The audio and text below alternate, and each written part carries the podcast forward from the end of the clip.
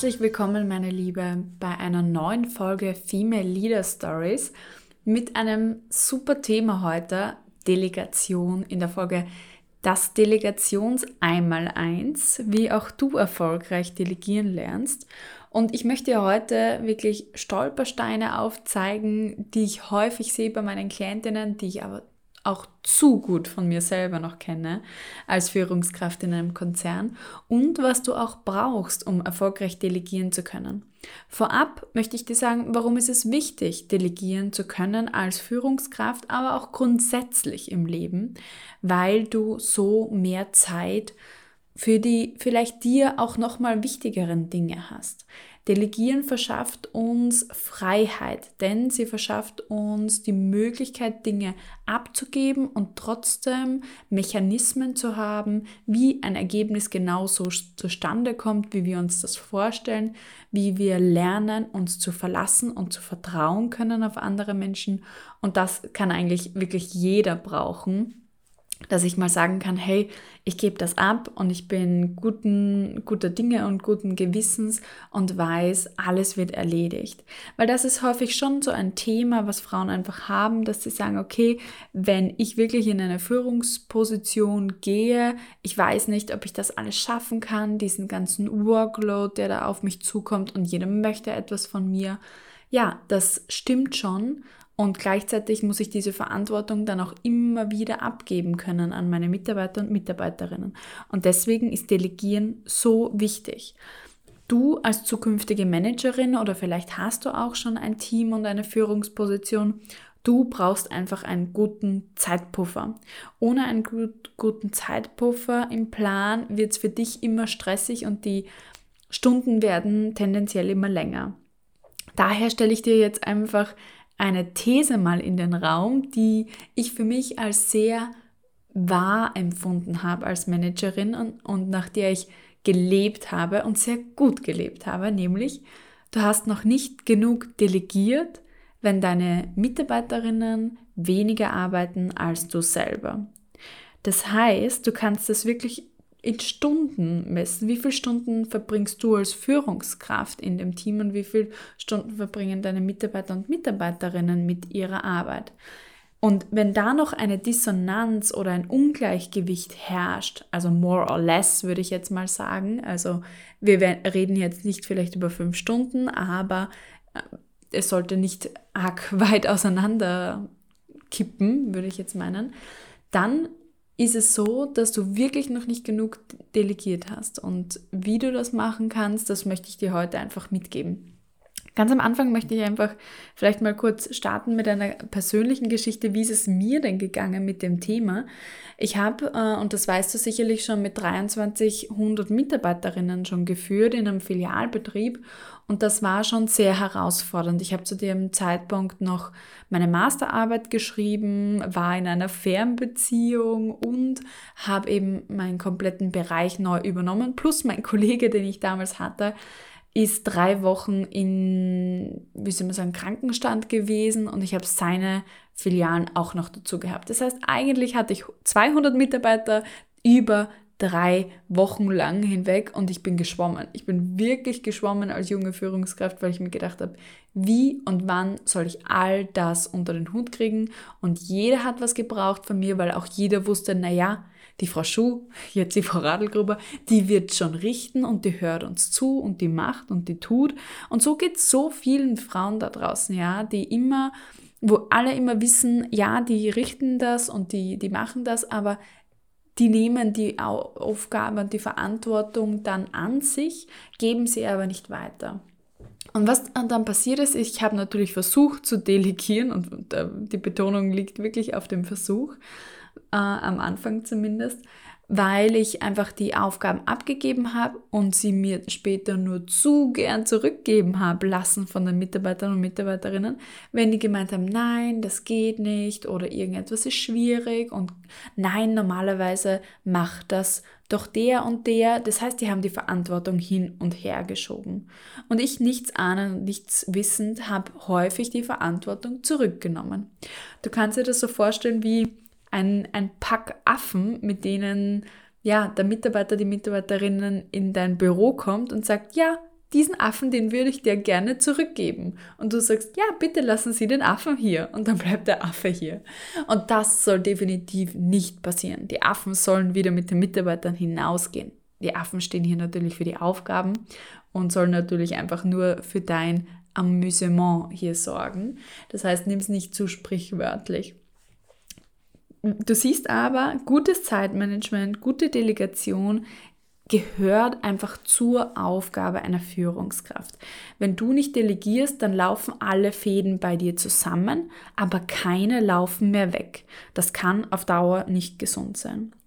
Und es gehört einfach wirklich zu den Aufgaben einer Führungskraft für Effizienz und Innovation im Team zu sorgen. Und für Effizienzen kannst du nur sorgen, wenn die richtigen Köpfe die richtigen Dinge tun.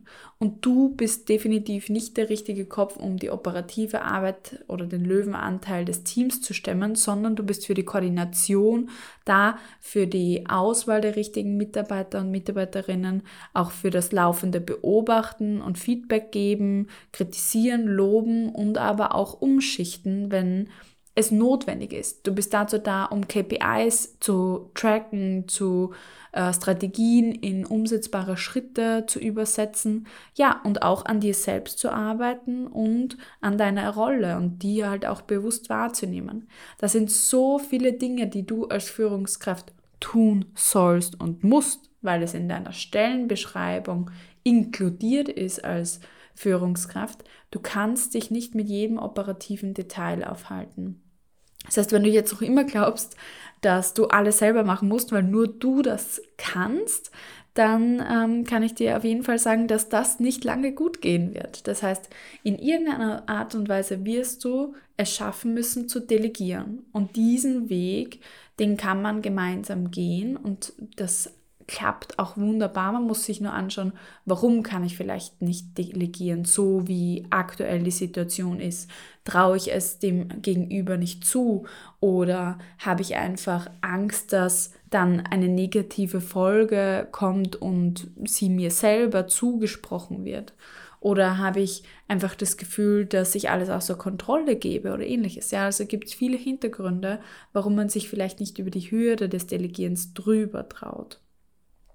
Jedenfalls ist es so, dass du deine Aufgabe als Führungskraft nicht erfüllen kannst, wenn du nicht delegierst. Die Prozesse im System werden nie effizient sein, wenn du alles in deiner Macht hältst. Das heißt, man sagt eigentlich, du brauchst zwischen, sagen wir mal, zwischen 20 und 50 Prozent Zeitpuffer jeden Tag, um Feuerwehr zu spielen. Ja, und diese Analogie ist nur allzu treffend für so viele Führungskräfte. Sie rennen von einem Feuer zum nächsten und machen es aus. Manchmal lässt es sich nicht vermeiden, wenn Unvorhergesehenes passiert. Allerdings sind das die klassischen Dinge dringend und wichtig, die du vermeiden solltest insgesamt in deiner Prioritäten- und Zeitplanung. Das heißt, je mehr Feuerwehr du spielst, umso schlechter eigentlich. Ähm, und gleichzeitig haben aber viele Menschen dieses Bild von Führungskraft sein. Worum es eigentlich geht beim Delegieren, ist aber nicht ähm, irgendjemanden irgendetwas vor die Füße zu schmeißen und zu sagen, ja, jetzt mach und jetzt probier einmal, sondern es ist wirklich die sehr bewusste Verantwortungsübergabe und Verantwortungsübernahme. Das heißt, du übergibst die Verantwortung, jemand anderer übernimmt die Verantwortung dafür. Und in diesem Spiel der Verantwortungsübernahme und Übergabe ist es so, dass du als Führungskraft unterscheidest, welchen Reifegrad auch dein Mitarbeiter, deine Mitarbeiterin bereits hat. Was heißt Reifegrad? Du kannst dir vorstellen, jemand, der ganz neu in seinem Job beginnt, der kann noch nicht so viele Aufgaben wirklich gut übernehmen wie jemand, der schon sehr routiniert ist. Dementsprechend kannst du dort auch nur anders delegieren. Nämlich delegieren wir dort mehr mit informieren, Schritten vorgeben, Definition of Done vorgeben, funktionieren als bei jemandem, wo einfach klar ist, wie das Ergebnis bereits ausschauen soll, wo klar ist, wie die Abläufe sind und wie etwas üblicherweise auch im Unternehmen gehandhabt wird. Das heißt, hier ist auch für dich zu unterscheiden natürlich als Führungskraft, wem übergebe ich gerade diese Verantwortung. Ich kann nicht gleichermaßen delegieren jedermann. Es ist so, dass Delegation tatsächlich ein Tool ist insgesamt in deiner Toolbox als Führungskraft. Und das bringt mich zu einem wirklich entscheidenden Punkt auch. Es sind einfach Fähigkeiten, die du erlernen musst. Du kannst auch nicht denken, du fängst an als Tischler und hast noch nie eine Fräse in der Hand gehabt ja, das sind Dinge, die man lernen muss. Oder auch vielleicht näher zu deinem Beruf. Du fängst an als Online-Marketing-Expertin und du hast aber noch nie den Facebook Ads Manager von innen gesehen. Das funktioniert auch nicht. Ja? Also es gibt einfach gewisse Tools, die man lernen muss, um einen Job auszuführen. Und zum Job der Führungskraft gehört es eben, Stellenbeschreibungen zu machen und zu aktualisieren für die eigenen Mitarbeiter ergebnisorientierte Aufgabenbeschreibungen zu haben. Also was soll wirklich das Ergebnis einer Aufgabe sein? Ich würde auch sagen, was ist das Definition of Done einer Aufgabe? Es gehört auch zur Verantwortung der Führungskraft, Budget- und Tool Budgetplanungen zu machen, also Budget im weitesten Sinn. Nicht nur Geld, sondern auch Ressourcen sind Budgetplanungen. Und dann auch zu entscheiden, welche Aufgaben delegiere ich, die aktuell in meiner Verantwortung liegen, als Teamleitung, als Abteilungsleitung, als Bereichsleitung. Und diese Verantwortung wurde dir von dem Unternehmen übergeben für dein Team gesamt und du teilst sie nochmal in deinem Team auf. Das heißt, alles, was dein Team tut, ist de facto delegiert aus deinem Verantwortungsbereich. Und das kannst du dir mal so auf der Zunge zergehen lassen, denn in vielen Bereichen wird es wahrscheinlich schon sehr gut funktionieren bei dir, in anderen vielleicht noch nicht. Vielleicht führst du aktuell auch noch kein Team und kannst das aus einer anderen Perspektive betrachten, nämlich wie wird denn dir üblicherweise eine Aufgabe delegiert? Und reflektier mal, was magst, magst du daran, wie sie delegiert wird und was nicht? Was würdest du dir anders wünschen als Mitarbeiter oder Mitarbeiterin? Würdest du dir mehr Freiraum wünschen? Würdest du dir mehr Information wünschen? Was wäre eine richtig gute Delegation aus deiner Sicht, wenn du Mitarbeiterin bist und etwas delegiert bekommst? Genau dieser Switch tut manchmal ganz gut, um Kriterien abzustecken.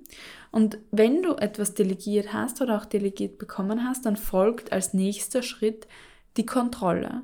Denn eine Delegation ohne eine nachher folgende, wie auch immer geartete Kontrolle, ob etwas durchgeführt wurde, ist nur wenig konsequent, ist nur wenig greifbar auch für Mitarbeiter und Mitarbeiterinnen. Denn wenn du immer delegierst und nie kontrollierst, ob etwas gemacht wurde, dann würde ich mal sagen, wird die Aufgabe auch nicht so wichtig genommen werden, außer es gibt eine wahnsinnige intrinsische Motivation oder die Sache, die zu erledigen ist, ist so notwendig für weiterführende Schritte, dass man gar nicht rumkommt um die Erledigung.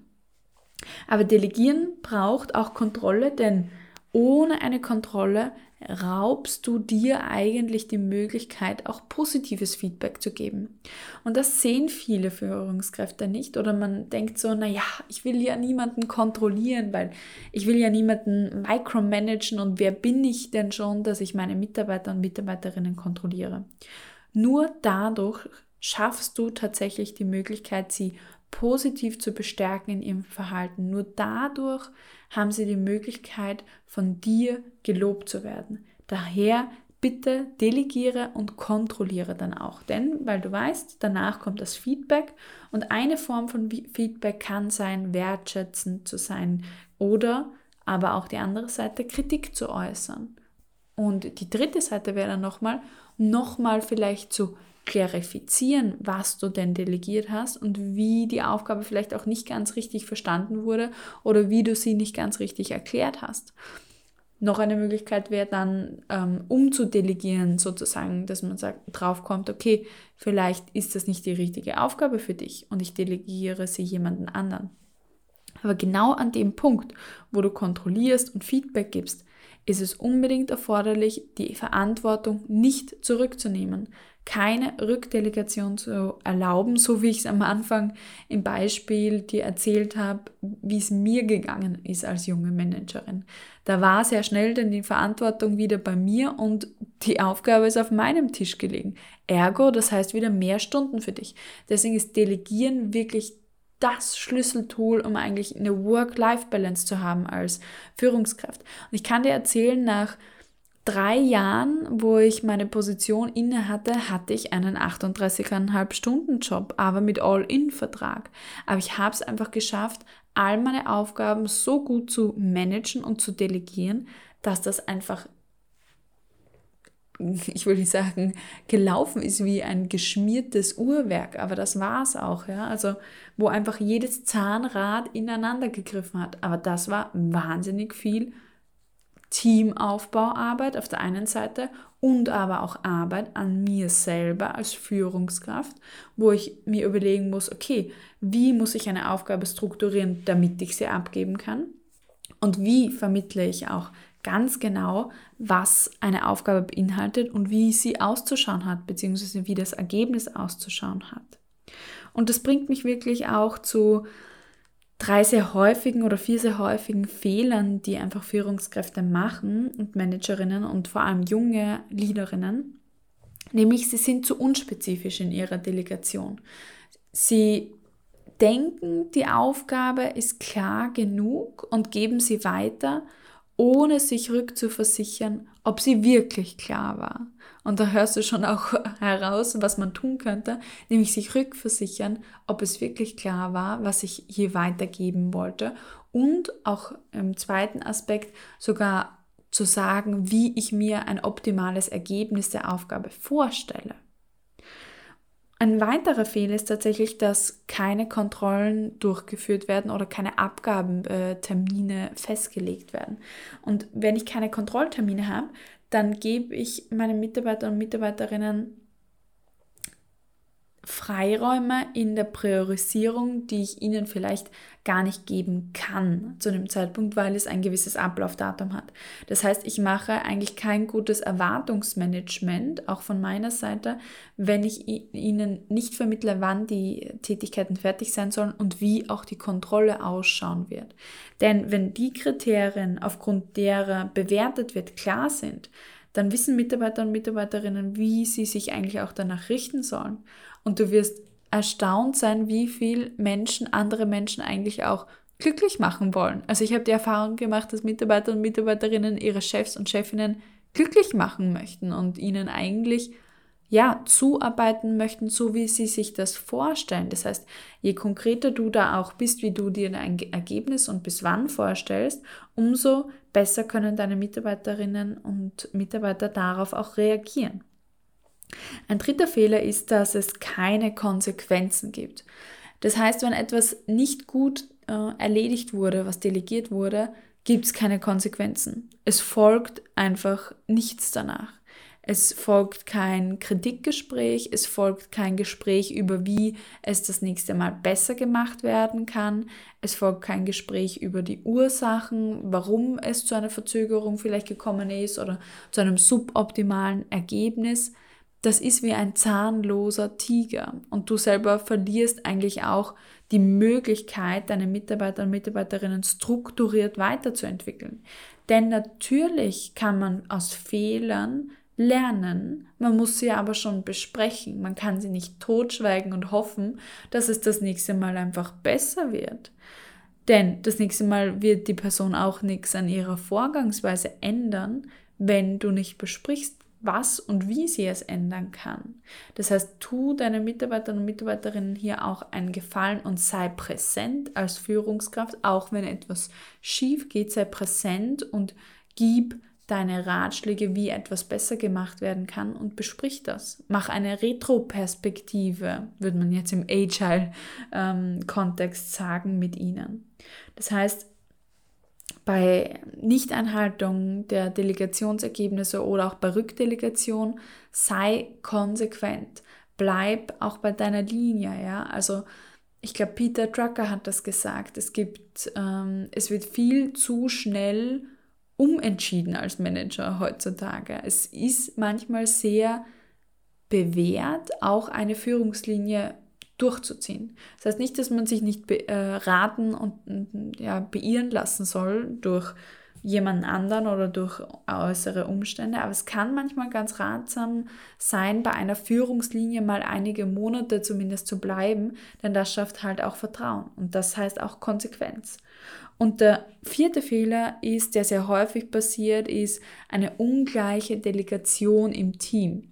Wenn du dir Teams anschaust und du hast ein paar High- und Low-Performer im Team, selbst wenn du jetzt gerade noch kein Führungsteam hast, wirst du wahrscheinlich in deinem Kontext, Unternehmen, Team Menschen kennen, wo du sagst, ja, wenn ich denen was gebe oder sie bitte mir bei irgendetwas zu helfen, dann werden die das gewissenhaft erledigen. Und bei anderen weißt du, dass es nicht der Fall ist. Das heißt, hier wird auch aufgrund des Könnens der einzelnen Teammitglieder auch ungleich delegiert.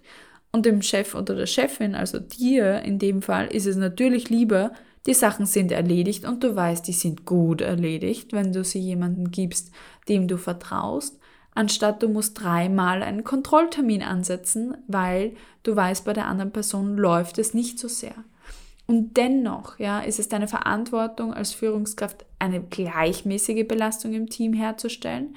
Das heißt, du kannst nicht ungleich delegieren und auf der zweiten Ebene langfristig zu schauen, was du mit dem Mitarbeiter oder der Mitarbeiterin machst, damit das nicht mehr der Fall ist, damit es nicht mehr zu dieser impliziten Ungleichgewichtung da kommt, ja. Und es kann auch so weit gehen, dass man sagt, man trennt sich natürlich von jemandem oder man schult jemanden um, weil er die Fähigkeiten nicht hat oder man verteilt generell die Aufgaben im Team nochmal anders, damit es ein besseres Gleichgewicht gibt. Aber ein Ungleichgewicht in der Delegation ist eigentlich nicht zu dulden im Team. Und darüber musst du dir wirklich selber bewusst sein. Um diese Fehler zu vermeiden, sind einfach die wichtigsten Fähigkeiten für das Einmaleins der Delegation ist wirklich deine Rollenklarheit. Also, dass du wirklich weißt, okay, was erwarte ich mir von mir selber als Führungskraft, was erwarten andere von mir als Führungskraft, wer bin ich als Führungskraft, welche Haltung möchte ich einnehmen als Führungskraft? Und auch ein, eine Klarheit darüber zu haben, was du hier delegieren möchtest. Also eine Definitionsklarheit über die Aufgabe auch zu haben. Das ist Klarheit, ganz, ganz wichtig. Zweite Fähigkeit ist wirklich Konsequenz. Wie konsequent bist du in dem, dass du delegierst, dass du wirklich regelmäßig delegierst, dass du regelmäßig dich erkundigst, Feedback gibst, Kontrolltermine machst. Das erfordert schon wahnsinnig viel Organisation, aber dazu bist du auch da. Du bist nicht dazu da, um stets Feuer zu löschen, sondern eigentlich auch in einer Regelmäßigkeit zu schauen, ob alles in Ordnung ist und ob alles passt. Und dann ist manchmal einmal lieber zu viel gefragt, als, als ähm, ist besser als einmal zu wenig gefragt. Und die dritte Fähigkeit ist wirklich auch hier ein gutes Prioritätenmanagement zu haben. Denn ich habe vorher schon gesagt, im Endeffekt hat das Unternehmen dir als Teamleitung oder Abteilungsleitung dann einen Schwall von Aufgaben und Verantwortung übertragen. Und es ist an dir, jetzt Prioritäten zu setzen, die Aufgaben aufzuteilen untereinander nach Stärken optimalerweise natürlich und aber auch in einer zeitlichen Komponente alles im Blick zu behalten. Das heißt, hier eine gute Organisation zu haben, Überblick zu behalten, am Ball zu bleiben bei den einzelnen Themen, ist wirklich sehr wichtig. Gott sei Dank gibt es schon viele gute Tools, die uns dabei helfen, aber das Wichtigste ist immer noch Fokus und Zeit darauf zu haben, auf die Aufgabenverteilung im Team, auf das Thema Delegieren, anstatt selber machen. Denn es ist wie bei dem Fischer, ja.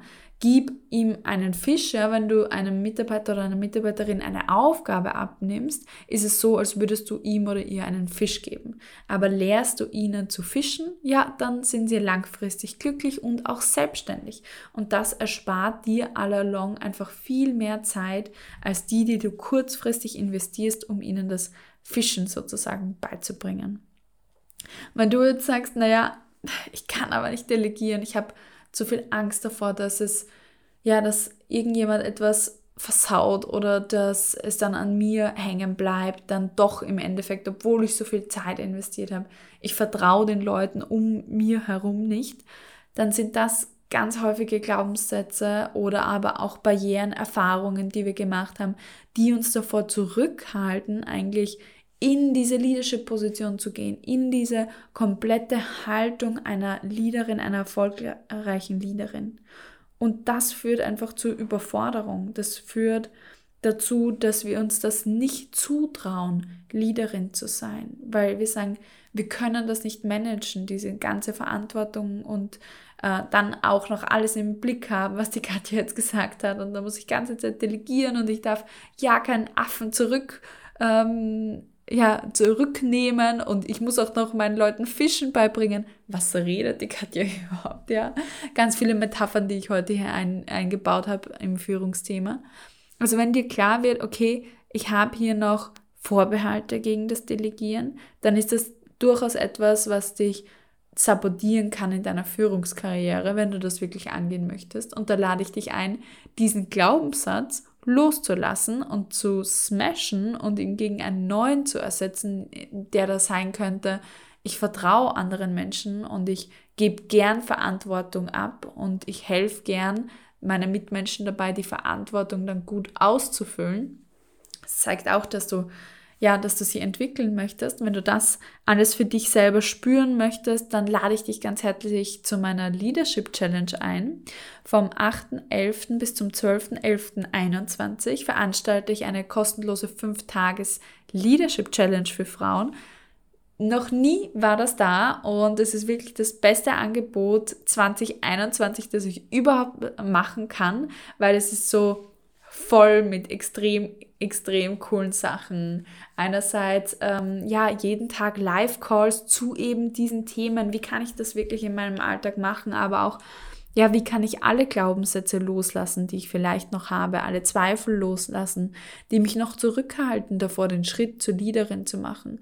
Sei es die Überforderung, sei es, dass ich denke, ich kann keine Work-Life-Balance als Leaderin haben, dass ich 80 Stunden investieren muss oder ähnliches, ja.